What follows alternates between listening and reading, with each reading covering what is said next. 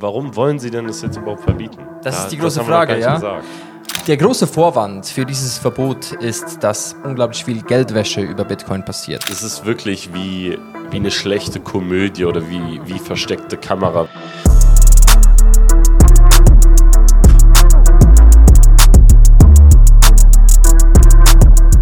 Du Your own Research. über Kryptofinanzen und noch vieles mehr. Hier auf dem Dior Channel klären wir dich auf. Und wer nicht aufgeklärt war, das war die CDU-CSU zu bestimmten Topics rund um den Kryptomarkt. Ich wünschte, die würden doch auch mal bei uns einschalten. Oder? Die müssten nämlich einfach mal unsere Videos schauen. Einfach mal den eigenen Research auch richtig machen. Und ähm, wieso wir das sagen, ist wegen ihren, ihrem neuesten Antrag. Und ähm, die Headline ist schon sehr, sehr bold. Äh, Finanzausschluss CDU, CSU fordert gesetzliche Verbote für bestimmte Kryptotransaktionen. Es geht hier nicht nur um Kryptotransaktionen, sie wollen auch, dass Self-Hosted Wallets, Metamask, Ledger, whatever, offengelegt wird von jedem und dass sie natürlich hier einfach ein Register haben, wo sie sehen, wem welche Wallet gehört und wem welche Coins gehören. Sie gehen hier auf ein paar Sachen ein, wir wollen darauf auch kurz eingehen. Jetzt aber, Tom, du bist von Deutschland, ich lebe in einer echten Demokratie. Ich habe ein gutes Leben hier in der Schweiz, in der schönen Schweiz. Bei uns ist Krypto noch äh, erlaubt. Wer weiß wie lange, ich hoffe noch lange. Aber was ist da die Mentalität? In Bezug auf was jetzt genau? Ja, im generellen Bezug. Und ich finde, so von dem, was ich in der letzten Zeit zumindest über Deutschland höre, passt das ziemlich gut ins Bild, dass die einfach sagen, nee, das gefällt uns gar nicht. Hier wird Innovation gefördert, hier können schlechte Sachen passieren. Wir verbieten das. Ja, ich glaube, allgemein ist Deutschland häufig sehr vorschnell, wenn es darum geht, mit Verboten um sich zu werfen, gerade bei Dingen, die sie eben vielleicht noch nicht so gut verstehen, die Ja. eher neu sind. Also dieses klassische lieber auf Nummer sicher gehen wird da, glaube ich, angewandt. Und leider eben, so wie du schon richtig gesagt hast, zum Nachteil von Innovation, weil nicht nur aufgrund Und im Nachteil der Freiheit der Bürger, so wie es aussieht. und im Nachteil der Eigenverantwortung und der Freiheit der Individuen. Mhm. Jetzt können wir einen ganz kleinen Exkurs noch machen. Ähm, und zwar, ich finde, was spannend ist, ähm, Krypto, Bitcoin per se ist ja ein sehr kapitalistisches System. Und ich finde, dass Kapitalismus einen großen, ähm, einen großen Zusammenhang hat mit Individualismus, dass viele Kapitalisten auch sehr starke Individualisten sind. Ist dann, äh, ist dann Deutschland jetzt tendenziell von der, ähm, wie sagt man, höheren politischen Rängen her eher ein, sagt man, Ja. Sozialstaat? ja, geht es in die Richtung? Ja, also, Ist das so? also per se kann man sagen, Bitcoin selbst ist eigentlich reiner Kapitalismus oder Ja. Kapitalismus in seiner reinsten Form. Er ist ja auch fundamental aufgebaut auf der ökonomischen Ökonomielehre eines harten Geldes. Also mehr Kapitalismus als Bitcoin geht eigentlich gar nicht. Alle sind gleichberechtigt, alle haben die gleichen Voraussetzungen und Chancen. Von dem her passt es eigentlich, dass Deutschland hingeht und sagt, das, das, Das wollen sie nicht, Ja. ja. Das ist spannend. Nein, und äh, genau in, in Deutschland, aber eben auch in ganz, ganz vielen anderen Staaten oder in den allermeisten Staaten haben wir eher eine Form eines sozialen Kapitalismus. Also es wird an bestimmten Stellen eingegriffen in den Markt, sei es durch Subvention, ähm, sei es durch beispielsweise auch die Geldpolitik, das betrifft jetzt wieder ganz Europa, da haben wir auch eher eine Planwirtschaft mit ähm, der Herausgabe des Leitzins, also eine zentrale Stelle, die EZB, die übrigens auch nicht demokratisch gewählt wurde, gibt im Endeffekt den Preis des Geldes an durch die Steuerung des Leitzinses und auch die Veränderung der Geldmenge durch Quantitative Easing, Quantitative Tightening, das heißt, ähm, wenn Sie Anleihen, äh, Anleihenkäufe oder Anleihenverkäufe tätigen und damit die Geldmenge entweder ausweiten oder verringern. Ich denke, das könnte noch eine separate Folge Das könnte auch werden. noch eine separate Folge Weil werden. jetzt- Wir waren bei den Verboten. Ja, warum, genau. Warum wollen Sie denn das jetzt überhaupt verbieten? Das ist die große Frage, ja. Gesagt. Der große Vorwand für dieses Verbot ist, dass Bitcoin und, also es wird hier tendenziell stark von Bitcoin geredet, dass das einzig oder zu einem sehr großen Teil zur, zur Förderung des Terrorismus beiträgt und dass unglaublich viel Geldwäsche über Bitcoin passiert. Und jetzt referiere ich gleich wieder zu, zu dir zurück. Und zwar hast du ja mal ein ganz schönes Video aufgenommen zu diesem Thema, mhm. ähm, wo du erklärt hast, einerseits, wieso Bitcoin nicht ideal dafür ist, Terroris Terrorismus zu, zu fördern oder Krypto illegale im ja. Krypto im Allgemeinen, ähm, wieso das nicht optimal ist. Und andererseits auch, ähm, ja, ein bisschen die Zahlen und auch im Vergleich zum, zum Fiat-System. Da würde ich gerne etwas hören. Ganz genau. Also ich habe bereits schon ein Video über die sieben weit verbreitesten Kryptomythen gemacht und wird verlinkt. Eine dieser Mythen, ich kann auch nur empfehlen, euch das anzuschauen, damit ihr mit Quelleneinblendung die ganz, ganz sicheren Zahlen bekommt. Ich bin mir nicht sicher, ob ich alle Zahlen perfekt noch äh, im Gedächtnis auswendig weiß, aber dort habe ich eben auch über die Verwendung von Krypto und Bitcoin für kriminelle Transaktionen oder eben für Geldwäsche geredet und eine Quelle von Chain Analysis eingeblendet. Chain Analysis arbeitet übrigens auch mit, auch mit Deutschen. Ähm, jetzt kommt wieder das äh, eine schwierige Wort. Finanz, nee, Strafvollzugsbehörden. Ja, das, ich glaube, das ist. Äh, Strafvollzugsbehörden ja. zusammen, um eben Kriminalität. Die kennen wir nicht. Die kennen wir nicht. Nein, wir nein. haben damit nichts zu tun. Nein. Um eben äh, Kriminalität, die auf der Blockchain passiert, besser verfolgen zu können. Weil da natürlich dann auch wieder Deutschland noch nicht ganz so hinterher ist, vielleicht. Ja. Und die haben in ihrer letzten Veröffentlichung gezeigt, dass im Jahr 2022 etwa 20, also das, das Volumen von illegalen Transaktionen hat etwa 20 Milliarden betragen. Auf die letzten fünf Jahre gesehen war es im Durchschnitt etwa 0,8 Prozent des gesamten Volumens. Das war dann eben in absoluten Zahlen in 2022 diese 20 Milliarden. Und gleichermaßen haben wir zum Vergleich eine Quelle von Europol eingeblendet, die eben zeigt oder wo gesagt wird, dass zwei bis fünf Prozent des globalen GDPs, das ist wie die gesamte globale Wirtschaftskraft, auf Geldwäsche zurückzuführen sind. Und zwei bis fünf Prozent sind schon mal mehr als 0,8 Prozent im direkten Vergleich. Und um die 20 Milliarden mal ins Verhältnis zu setzen, sind diese zwei bis fünf Prozent eben 750 Milliarden bis 1,8 Billionen. Wir haben ja also mindestens einen Faktor von 40 bis sogar 100. Und ja, man kann eben ganz klar sagen, dass Kryptowährungen und Bitcoin viel weniger für illegale Aktivitäten benutzt werden als herkömmliche ähm, Zahlungsmittel, wie zum Beispiel Bargeld. Und Bargeld ist gleich auch das Stichwort. Warum ist das denn überhaupt so? Warum, warum mögen Kriminelle Kryptowährungen denn nicht so? Und ich würde da gleich zwei Punkte machen. Und einerseits, ja. wieso mögen sie es nicht, weil alles transparent ist? Genau, es ist ein Open Ledger, es ist ein offenes Kassenbuch, jede Transaktion wird mit Zeitstempel eingetragen mhm. und du kannst von A bis Z alles nachvollziehen. Es ist zwar pseudonymisiert, das heißt, da steht nicht euer Klarname, sondern stattdessen steht da eine Ziffernfolge von Buchstaben und Zahlen aber es ist trotzdem nachvollziehbar. Und sobald an einem Ende, entweder ganz am Anfang oder ganz am Ende oder irgendwo mittendrin, einmal der Bezug von einer Adresse oder einer Wallet zu einer Person hergestellt werden kann, dann ist finito. Dann kannst du rückwirken bis zur Erstellung dieser Adresse, dieses Wallets, jede einzelne Transaktion nachvollziehen und da stehen Kriminelle halt irgendwie einfach nee. nicht so drauf. Und auch wenn du es wenn nachschaust, die größten Crypto-Hacks. Also viele, es passieren ja immer wieder mal äh, Hacks über Millionen, x Millionen Bereiche, äh, Beträge. In DeFi vor allem, bei Bitcoin nicht, passiert ja. sowas nicht. Aber die Leute können das nicht auscashen. Ja. Oft ist es ja dann so, ja, okay, ich gebe es zurück für ein Zehntel davon, dass ja. ihr mir dann aber in Fiat gebt. Das, weil das die können man, damit nichts anfangen. Ja, ja, das muss man mal erklären. Also, ne, so wie Elias schon gesagt hat, es gibt äh, ganz viele Projekte und es gibt diese dezentrale Finanzwelt und da passieren häufiger mal Hacks und da werden zehn, hunderte von Millionen gestohlen.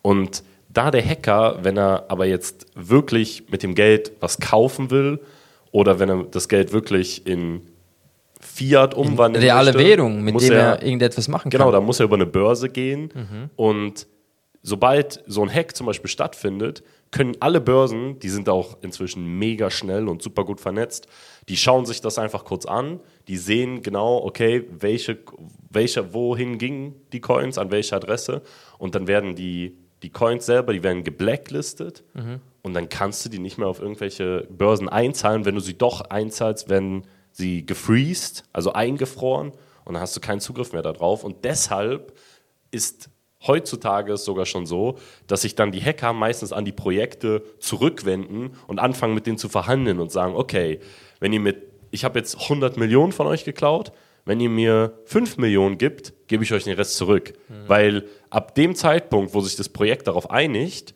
und sozusagen, sozusagen sagt, okay, dann ist das jetzt deine Belohnung, dass du diese Sicherheitslücke bei uns gefunden hast, ab dem Zeitpunkt ist das Geld legal. Mhm. Also er darf es behalten und er darf legitim Eigentümer davon sein und dann kann er es auch auscashen oder ausgeben. Mhm. Das ist, das, das ist ein spannender Punkt und das zeigt so ein bisschen die Situation, Situation im Allgemeinen. Jetzt sagt Deutschland aber trotzdem etwas, das wollen wir unbedingt noch verbieten. Also zwei Sachen jetzt kurz. Einerseits, wenn du eine Self-Custody-Wallet, eine Self-Custody-Wallet ist, wenn du auf der Blockchain direkt eine Wallet dir einrichtest und nicht über Binance oder Coinbase oder einen zentralen Anbieter gehst, dann ist das eine sogenannte Self-Custody-Wallet. Du verwaltest diese Wallet selber, du verwaltest diese Adresse selber, die musst du dann dem Staat oder whatever angeben und du musst sagen, hey, diese Adresse 0xabc, die gehört mir. Ähm, alles Geld, was darauf fließt, das gehört an mir und was auch noch ist, du musst dann angeben, von wem du Geld bekommst. Wenn du von jemandem Geld bekommst, der keine ähm, angegebene Self-Custody-Wallet hat, dann ist das Geld geflaggt. Und dann musst du da Due Diligence, also dann, dann wird da, Nachfor da wird da, wie sagt man, Nachforschung betrieben. Und das andere Thema ähm, ist Crypto Mixer. Und zwar kannst du dann nicht mehr hingehen, Tom, und kannst deine Bitcoin in einen Kryptomixer stecken. Also es gibt ein ganz bestand, be, bekanntes Beispiel, Tornado Cash. Tornado Cash ist ein Kryptoprojekt, äh, bei dem ein paar Nerds sich hier ein bisschen Code geschrieben haben und da konntest du einfach deine Bitcoins oder whatever Coins hinschicken. Die wurden dann vermischt mit ganz vielen tausend anderen Transaktionen und so weiter und dann kriegst, hast du sie auf eine andere Wallet zurückbekommen und dann waren sie sozusagen clean. Aber sie waren halt in einem Tornado Cash Ding drin. Also gewisse Börsen sind dann halt auch hingegangen und haben gesagt, wir nehmen kein Geld, das mal, das mal mit Tornado Cash in Berührung war. Diese Mixer will Deutschland jetzt auch sagen, hey, die, also das geht gar nicht, die verbieten wir. Was ich verstehen kann. Was ich auch verstehen kann, das macht Sinn, weil wenn, wieso nutzt du Tornado Cash? Also du nutzt Tornado Cash wegen zwei Gründen. Einerseits, wenn du komplett anonyme Bitcoins willst, solche Menschen gibt es auch, die einfach die komplette Anonymität absolut, bevorzugen, absolut. ohne kriminell zu sein, muss man yes. dazu sagen. Ich sage aber trotzdem auch da, ich bin da auch ein bisschen bei dir, verstehe ich zu einem gewissen Teil, weil ich sehe immer noch, der, der größere Prozentsatz, die Tornado Cash oder whatever Software nutzen, die werden das wahrscheinlich irgendwie verschleiern ja. wollen. Zu Auszahlung zu Bargeld, dass du theoretisch nicht mehr hingehen darfst und ich schicke dir ein bisschen Bitcoin, du gibst mir ein bisschen Bargeld, das geht nicht. Ähm, eben, du hast auch schon gesagt, was halt sein kann, ist, dass auch diese Crypto-ATMs noch stärker reguliert werden. Hier in der Schweiz zum Beispiel kann ich mit meinem Cellphone, mit meinem Handy, kann ich da hingehen, kann den QR-Code scannen da beim Crypto-ATM, also ein ATM-Bankautomat, ähm, und kann da Krypto hinschicken und kriege Cash raus. Bis zu 1000 Dollar kann ich das ohne KYC machen an gewissen Stellen. Und wahrscheinlich wird, wird auch das noch viel stärker oder wollen sie das viel stärker regulieren, das Ding ist eben auch da. Ähm, wer geht mit einer Skimaske zu einem ATM und lässt da Bargeld raus? Weil auch da gibt es Kameras. Auch, ähm, auch Kryptotransaktionen können natürlich zeitlich nachverfolgt werden. Also auch das ist zu einem gewissen Teil auch schon gedoxt, wenn hier wirklich ein, ähm, ja, die Polizei oder whatever da ein bisschen ja. Research betreibt. Ich glaube, also ich, nach meinem Wissensstand, ich bin mir nicht sicher, gibt es gar keine Kryptoautomaten, so wie hier in der Schweiz, in Deutschland. Ja? Okay. Deshalb kann ich das noch weniger nachvollziehen, wenn wir jetzt von, der, von dem direkten Austausch reden. Also wir treffen uns irgendwo in einer Bar und du schickst mir 100 Euro im, in Form von Bitcoin und ich gebe dir die 100 Euro bar. Also das kannst du halt unmöglich nachvollziehen. Also ich, ich weiß nicht, wie, wie du das wirklich nachhaltig verbieten möchtest. Mhm. Ich verstehe sowieso nicht, was der Ja, Sinn da wäre es dann auch Self-Custody Wallet, oder? Weil hättest du eine Self-Custody Wallet? wenn es dann auch registriert wäre. Ganz genau, ja. Aber ja, es ist halt, ich, ich denke, es ist, es ist Utopie. Ja. Also vor allem auch, das, dann gehen wir eben dazu, wie kontrollierst du das, das mit den Self-Custody-Wallets? Also ich kann mir ja, du, du müsstest ja die, diese ganzen Provider, Metamask, Trust Wallet, alle, von Mhm. A bis Z gibt es ja hunderte, Rabbi, die müsstest du ja alle verbieten. es, gibt ja Weil, diese, es gibt ja zum Beispiel diese, mich diese davon ab, Meldungen. Wallet zu erstellen? Ja, klar. es Weißt gibt ja du? theoretisch diese Meldungen, oder? So, hey, Ja. hiermit bestätigst du, dass du nicht aus der USA kommst, oder? Theoretisch. Das ist, da, da haben wir, glaube ich, äh, da habe ich auch schon mal einen guten Vergleich gebracht in einem anderen Podcast. Kannst du dich an den erinnern? Ich glaube, es ging irgendwie um, bist du über 18? Bist du oder- schon über 18? Ja, ja. Ja, gut, lass, belassen wir es dabei. Ja, müssen Aber, wir nicht ja. darauf eingehen. Aber ja, also ich meine, theoretisch kannst du dir dann einfach ein NordVPN ziehen. Hier an, dir, an der Stelle einmal unten kurz den Reflink benutzen. Nee, und dann, dann hast du das ja das Problem auch gelöst, so gesehen. Aber dann, wenn du halt deine, ich weiß nicht, also bei uns wäre, also ich denke mir dann auch, okay, wenn du dann deine Steuern eingibst und einfach alles auf den genauen Eurocent äh, deklariert werden muss, dann hast du halt da ein Problem. I don't know. Also irgendwo musst du ja eigentlich dein ganzes Geld wieder deklarieren und das wird dann wahrscheinlich da sein. Du, mu- don't know. nicht- Du musst, nicht, äh, du musst nicht zwangsläufig, also nicht jeder muss immer zwangsläufig eine, eine Steuererklärung machen. Ist das nicht so? Nee, nee, ist nicht notwendig. Also meinst du, also for real? Ja, ja. Du musst eine machen, weil du selbstständig bist zum Beispiel. Aber als normaler Angestellter machst du keine Steuererklärung. Außer du Okay, hast das- noch das funktioniert anders in Deutschland. Außer du hast noch Einnahmen aus Vermietung oder so oder eben Kapitalerträge durch Aktien oder so. Da gibt es natürlich. Also, Also da in der Schweiz wirst du Ausnahmen. gejagt, wenn du keine Steuererklärung In Deutschland wirst du gejagt, wenn du keine Steuern zahlst oder wenn da was offen bleibt. Ja, da- Aber da du auch. musst per se keine, einfach auch aus dem Grund, ich weiß nicht, ob es auch hier so in der Schweiz funktioniert, Okay. einfach auch aus dem Grund, weil die Einkommensteuer, also das, was Ja. von deinem Einkommen weggenommen Ja, wird, eine Quellsteuer ist.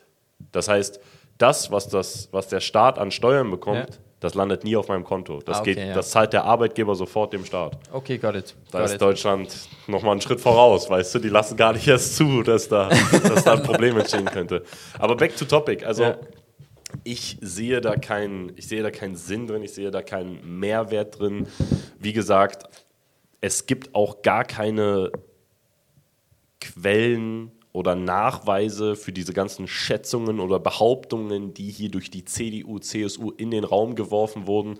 Äh, offener Brief an dieser Stelle, zeigt doch mal bitte, wo ihr eure Daten her habt. Erklärt doch mal genau, warum das jetzt ein Problem darstellt und wie, wa warum? Wa warum? Das Ding ist, ich verstehe ein paar Punkte. Und ich glaube, dass hier auch noch sehr viel, wir haben schon vorhin darüber geredet, dass hier schon noch ein bisschen altes oder ein altes Mindset in Bezug auf Kryptowährungen da ist. Kryptowährungen damals nur im Darknet benutzt, um was auch immer zu kaufen. Und ich glaube, eben dieses ganze alte Denken, das wird jetzt auch ein bisschen ins Neue mitgenommen und somit auch argumentiert, weil ich verstehe auch, das findet natürlich auch Anklang bei den Leuten, diese, diese Ansicht, oder? Weil die Leute, viele, ich denke, viele Leute in Deutschland, die kennen halt Kryptowährungen noch nicht, die wissen noch nicht so ganz, was das ist und die fühlen sich vielleicht auch in dem bestätigt und wollen das unterschreiben, dass die, die bösen Krypto-Leute, die, die dürfen jetzt da keine kriminelle, kri- kriminellen Transaktionen mehr machen, oder? Ich Also, weiß es nicht. Es ist, es ist wirklich wie, wie eine schlechte Komödie oder wie, wie versteckte Kamera, wenn du dir mal überlegst, dass auf der einen Seite in den USA der Bitcoin Spot ETF zugelassen wird und Bitcoin offiziell als Asset-Klasse anerkannt wird und wenige Wochen später auf der anderen Seite der, der Kugel entscheidet Deutschland sich dafür, oder natürlich entscheidet sich Deutschland nicht dafür, das ist nur eine Partei, nur auch keine regierende Partei, nur eine Oppositionspartei. Ähm, aber da wird eben ein Antrag eingebracht, das zu verbieten. Und ja, ich, ich kann es mir in, in zweierlei Hinsicht eigentlich nur erklären. Die eine Hinsicht ist wirklich, da sind alte Menschen, tut mir leid, aber alte Menschen, die verängstigt sind und es nicht verstehen. Ähm, an der Stelle einfach mal die kostenlose, die kostenlose Bildung, die überall zu finden ist, nutzen, sei es hier bei uns oder auch beim lieben Roman, dem Blog-Trainer oder dem Nico. Ähm, da gibt es super Mehrwert, Ja. um, das, um das alles ein bisschen besser zu verstehen und nachvollziehen Spannend. können. Und die, die zweite Erklärung oder das zweite, was ich mir noch vorstellen könnte, dass das Ganze ein wenig in die Richtung digitaler Euro geht. Das heißt, Oh, ja. wir bringen ja jetzt CNBCs. Genau, der, also Europa bringt ja irgendwann demnächst ihre, ihre eigene fancy Kryptowährung und dann wollen sie vielleicht äh, die Konkurrenz ein bisschen, Also bisschen abstrafen. Eben, also für jeden, der CNBC technisch versteht, es, es geht ja nicht, also CNBC sind ja auch absolut zentral gesteuert von der EZB jetzt in dem, in, in dem Beispiel. Das hat ja wieder nichts mit Dezentralität oder mit, mit, mit dem Idealismus, den Bitcoin eigentlich in sich trägt. Ja, die äh, haben auch tun. gar keinen Mehrwert. Also es gibt keinen Menschen, der jemals Das ist wie ein E-Banking eigentlich. Ja, ja, es gibt Äh, keinen Menschen, der jemals erklären konnte, warum man einen digitalen Euro braucht. Da gibt es keinen Mehrwert gegenüber dem jetzigen Kontensystem und dem Giralgeldsystem, was wir jetzt bereits schon haben. Aber ich denke, CBDCs und digitaler Euro wäre auch ein sehr spannendes Thema für eine weitere Podcast-Folge. Weil da kann ich, da kann ich so einiges aus dem, äh, aus dem Nähkästchen plaudern. Die nächste Folge ist gerade ein gutes Stichwort, denn wenn du bei der nächsten Folge auch wieder dabei sein willst, dann würde ich mich sehr freuen, würdest du diesen Kanal abonnieren und noch einen Kommi da lassen. Dann sehen wir uns auch schon im nächsten Dior Podcast. Bis dahin, always do Your own research.